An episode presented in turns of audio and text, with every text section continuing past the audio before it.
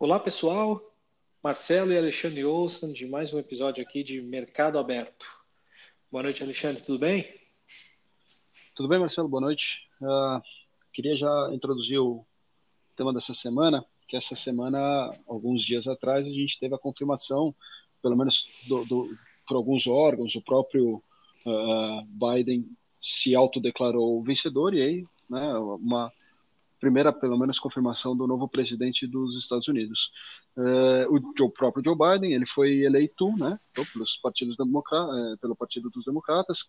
Quem não lembra direito aí, é, os democratas republicanos recomendo os episódios 1 e 2, nosso aqui do Mercado Aberto, em que a gente explicou e só lembrando os democratas como um pouco mais à esquerda do que os republicanos, tá?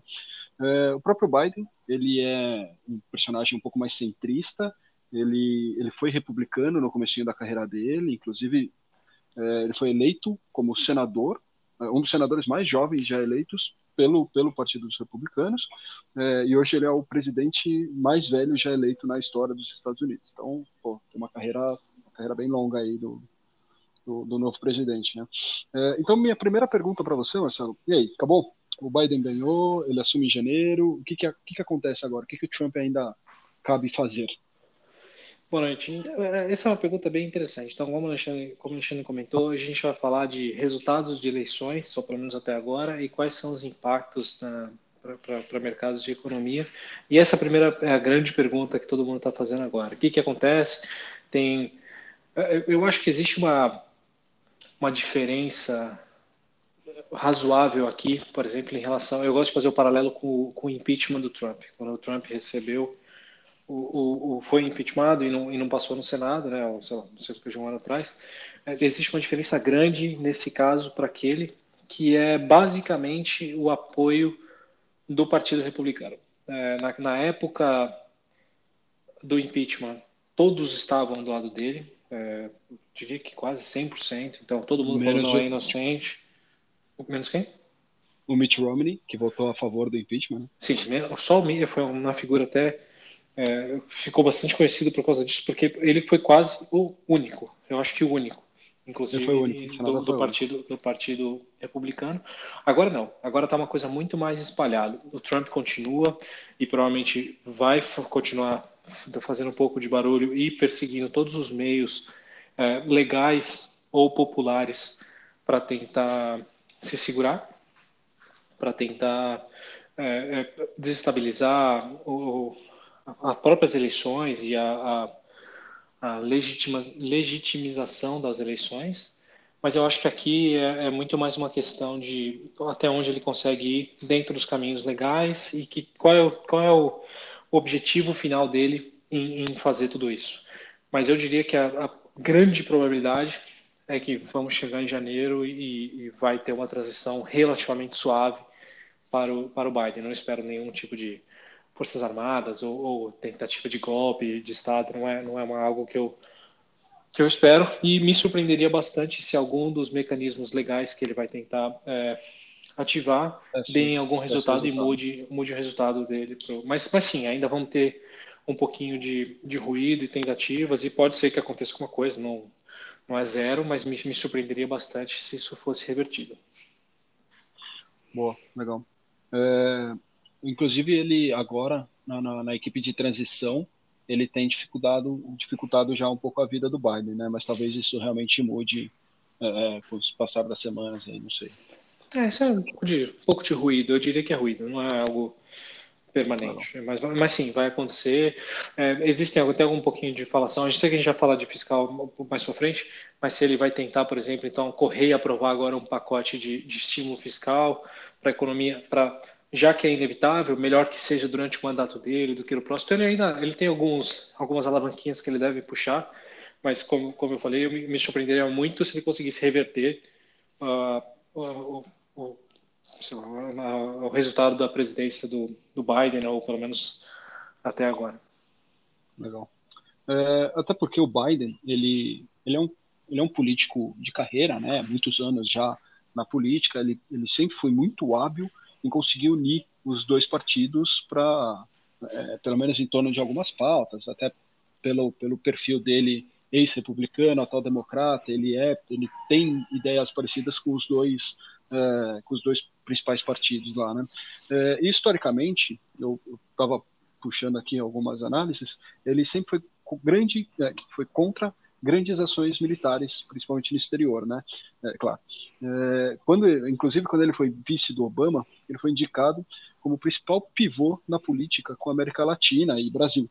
É, o que, que, muda na política externa com o Biden presidente, é, principalmente em relação aí à Europa e China?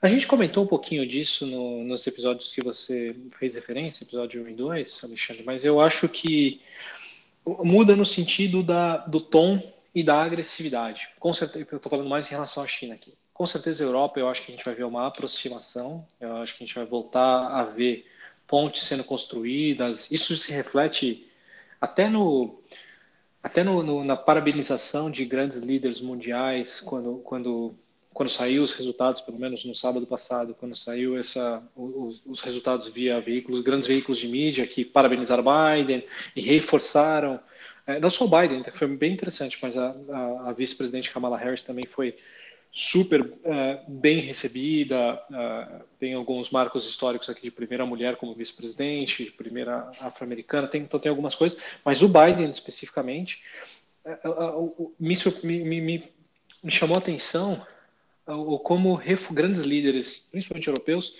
reforçaram vamos trabalhar lado a lado, é, portas abertas, Estados Unidos é um grande parceiro, eu acho que já começamos a ver uma, uma aproximação por enquanto só em palavras, mas eu acho que a gente vai começar a ver mais e mais é, fatos, acordos é, bilaterais. E em relação à China, eu acho que continua uma agenda de competitividade, é, talvez, talvez um pouco mais saudável do que a gente estava vendo, mas agora eu acho que os mecanismos vão ser um pouco diferentes. Eu acho que não necessariamente vai ser algo tão confrontativo, tão agressivo na, na verbalização ou no, nas atitudes, e muito mais uma, uma política que tem mais a cara do Biden, que, como você falou, é um político de carreira, então ele vai usar talvez aliados para pressionar, ou negociação, ou um pouco mais do. De, um pouco mais elegante, podemos, se a gente pode chamar isso, um pouco mais de diplomacia e menos confronto direto. Então eu acho que a gente vai começar a ver um pouquinho mais de suavização do discurso, mas não necessariamente um é, que vai deixar de existir. É, então, mas eu vejo, eu vejo mais parcerias com o resto do mundo e em relação à China, eu acho que é, muda um pouco a, a, a, dinâmica da competição. Um pouco mais é, é, competidores e não inimigos necessariamente. Exato. Se precisar, eu acho que chega lá. Eu acho que os Estados Unidos têm, têm o poder, claro, mas para fazer isso, ou para levantar o tom, se precisar, mas eu não vejo, como a gente está falando de uma mudança no governo americano, eu vejo o contrário. Eu vejo o Biden um político, a definição da palavra político é um cara mais negociador, é um cara mais uh, tentativa de apaziguar e chegar em, em acordos comuns. Claro que ele vai tentar levar algum tipo de vantagem e minar ou tentar melhorar o posicionamento dos Estados Unidos, que perdeu um pouco de chão na última década em relação à China. Eu vi eh, um discurso dele em que ele trocava um pouco o que o Trump há quatro anos e durante quatro anos ele falou sobre America First, né, América primeiro, é, o, o, Biden ele fala de Buy America. Então, compre América, compre produtos americanos, né? É, meio que nessa ideia. Ainda com um viés, talvez é, é, preferencialmente americano, mas talvez não tanto tão agressivo quanto o Trump. Acho que isso é, é resume bem. legal. E ele, bem colocado. Ele, ele internamente ele ganhou, né? Ganhou a presidência, ou né, ainda cabe alguma discussão do Trump, mas vamos assumir que, pelo menos a princípio, ele ganhou, mas não foi aquela onda azul, aquela onda de vitórias democratas que alguns analistas chegaram a esperar.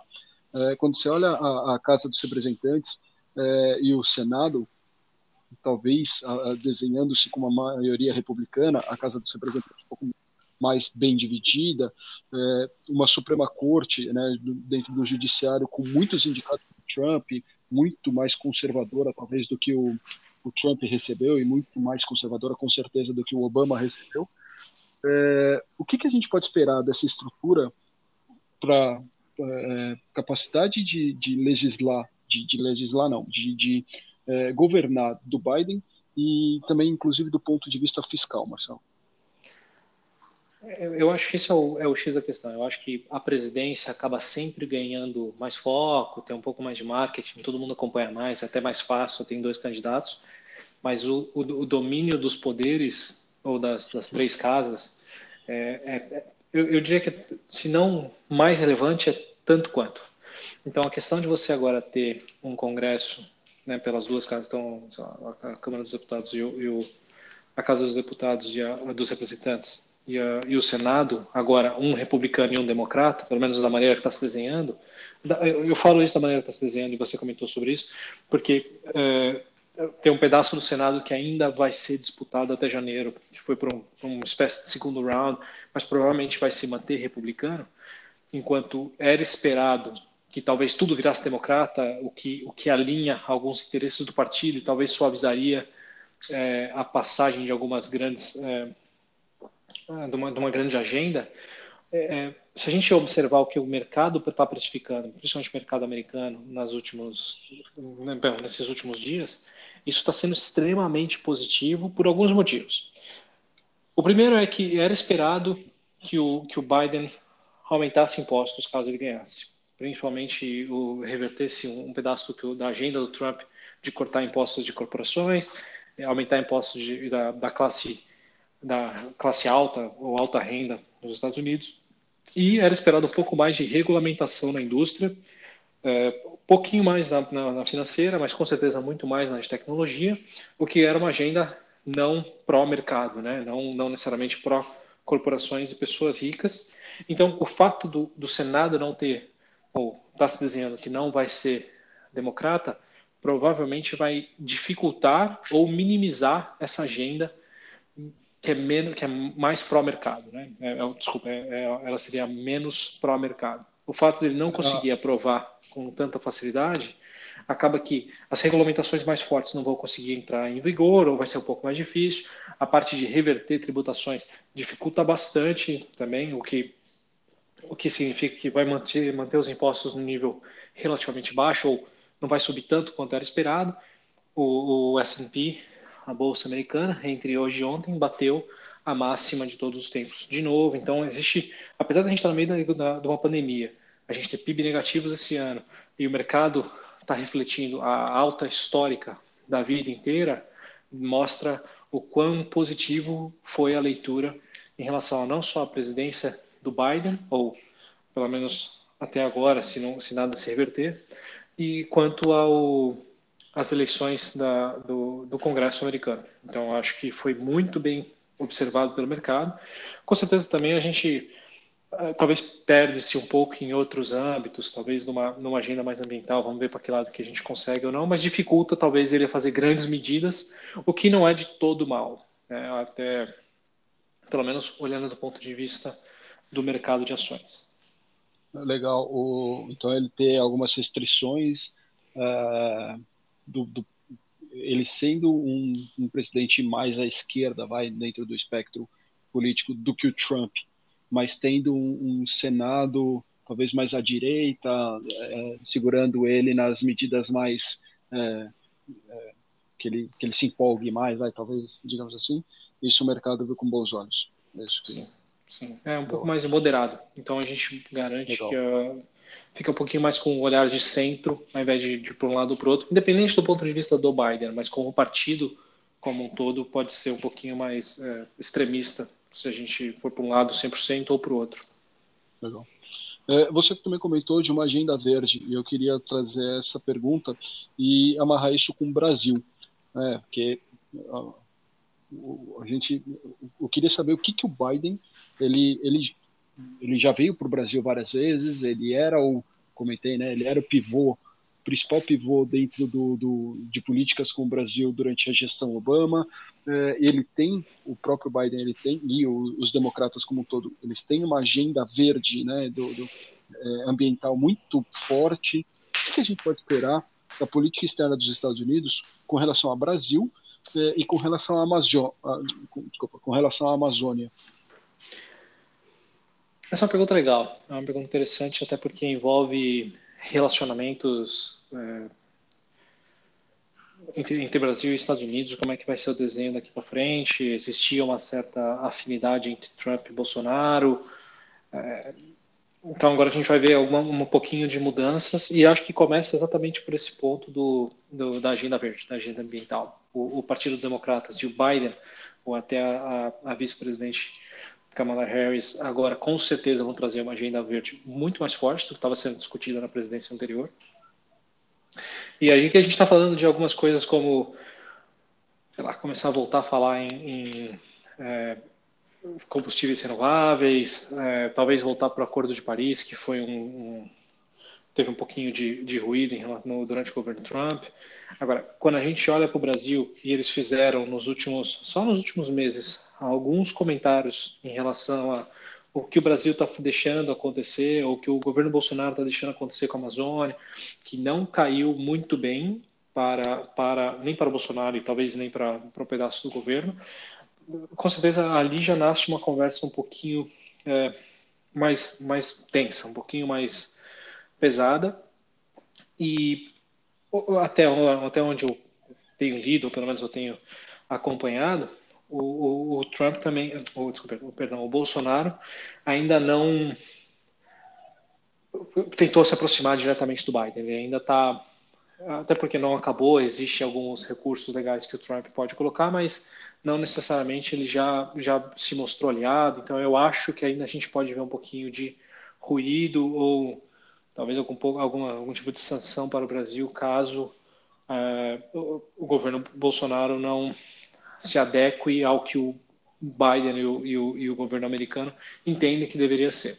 É, é, uma discussão bem delicada, uma discussão bem difícil, é uma questão de quem pode ou não pode falar do que eu faço no meu país ou não, nos meus recursos naturais, o quanto que a Amazônia é um é patrimônio do mundo inteiro, ou é, deveria ser ou não é problema do Brasil e deixa que a gente cuida, é, mas com certeza vai dar um pouquinho de manga para gente a gente ver nos próximos meses, talvez anos, o que vai, o que vai acontecer e deve influenciar o nosso relacionamento com, com os Estados Unidos, com certeza. Nosso Brasil como, como povo, como país e, e uma agenda política aí de, de tudo, comércio, turismo, o que quer que seja, deve ser, no mínimo, minimamente impactado por, por discussões futuras e começa na agenda verde, eu acho que é o primeiro, primeiro ponto de impacto entre, entre os dois países.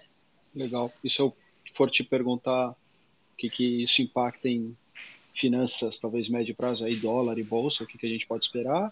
É... Cara, eu acho, eu acho que aí tem um pouco menos de impacto. Acho que quando a gente fala de mercado, talvez vai, no longo prazo, obviamente, que pode afetar. Se tiver uma sanção um pouco mais pesada em relação ao comércio, com certeza vai afetar. Mas eu, eu, eu hoje eu tenho a impressão que o, o destino do dólar global vai ser dado por, por exemplo, políticas fiscais ou comércio dos Estados Unidos, mas quando eu olho o dólar, eu estou olhando contra o euro, estou olhando contra a libra, estou olhando contra o ien, contra o franco. Quando eu olho contra o real ou países emergentes no geral, mas principalmente Brasil, eu acho que a agenda doméstica vai ditar um pouco mais do que, do que movimentos nos Estados Unidos ou movimentos nas eleições. Então, eu acho que a gente falou um pouquinho sobre isso em alguns episódios atrás, teto de gasto, é, políticas de privatização, agenda reformista, como o Rodrigo Maia vai conseguir fazer essa transição e sair da presidência da Câmara. Tem, tem algumas coisas que eu acho, como o Paulo Guedes vai navegar, a gente já está começando a escutar alguns novos candidatos para a presidência 2022. Então, mas, mas eu acho que o, fiscal continua sendo o foco no Brasil hoje. Isso deve definir muito mais a nossa a paridade da moeda brasileira contra o resto do mundo, ou no caso o dólar, e com certeza bolsa acaba sendo influenciada por isso também, por causa de saída ou entrada de, de investimento externo e todos os outros aspectos que a gente uh, descreveu quando a gente falou de precificação de, de ativos, tanto renda fixa quanto variável. Mas, para mim, a conclusão é: com certeza vai ter alguma coisa de impacto. A gente surfa ondas de altas ou de baixas no mundo inteiro, a gente acompanha, mas o, o impacto maior, ou o principal é, drive, o principal guia de precificação de ativos brasileiros, tanto moeda quanto bolsa, vai ser dado por uma agenda doméstica, reformas e, e austeridade fiscal, ou qualquer coisa perto disso. no, no, pelo menos um direcionamento da, da, da, agenda fiscal que a gente vai ter nos próximos semanas, meses, está tá, tá chegando perto. Legal. Perfeito. Eu acho que era isso que a gente tinha se proposto a falar. Se quiser finalizar alguma coisa, senão. Não, não, para mim tá ótimo. Obrigado. Acho que é um assunto bem legal. Que bom que a gente pôde trazer enquanto está acontecendo. É, o, o, Alexandre sempre deixa aqui o, o nosso e-mail e o, o, o Insta para deixar algum, alguma pergunta, sugestão de tema. Eu acho que sempre tem, tem validade. Alexandre, você tem os, você tem os dados? Acho que é sempre Perfeito, bom. claro. É, pode, pode acessar a gente direto pelo Insta, acho que é mais fácil, no arroba pc.mercadoaberto. Mas se preferir, também temos o, o e-mail, que é o podcastmercadoaberto.gmail.com. É isso. Boa. Boa. Até semana que vem. Muito obrigado, pessoal. Perfeito. Obrigado, Marcelo. Obrigado, pessoal.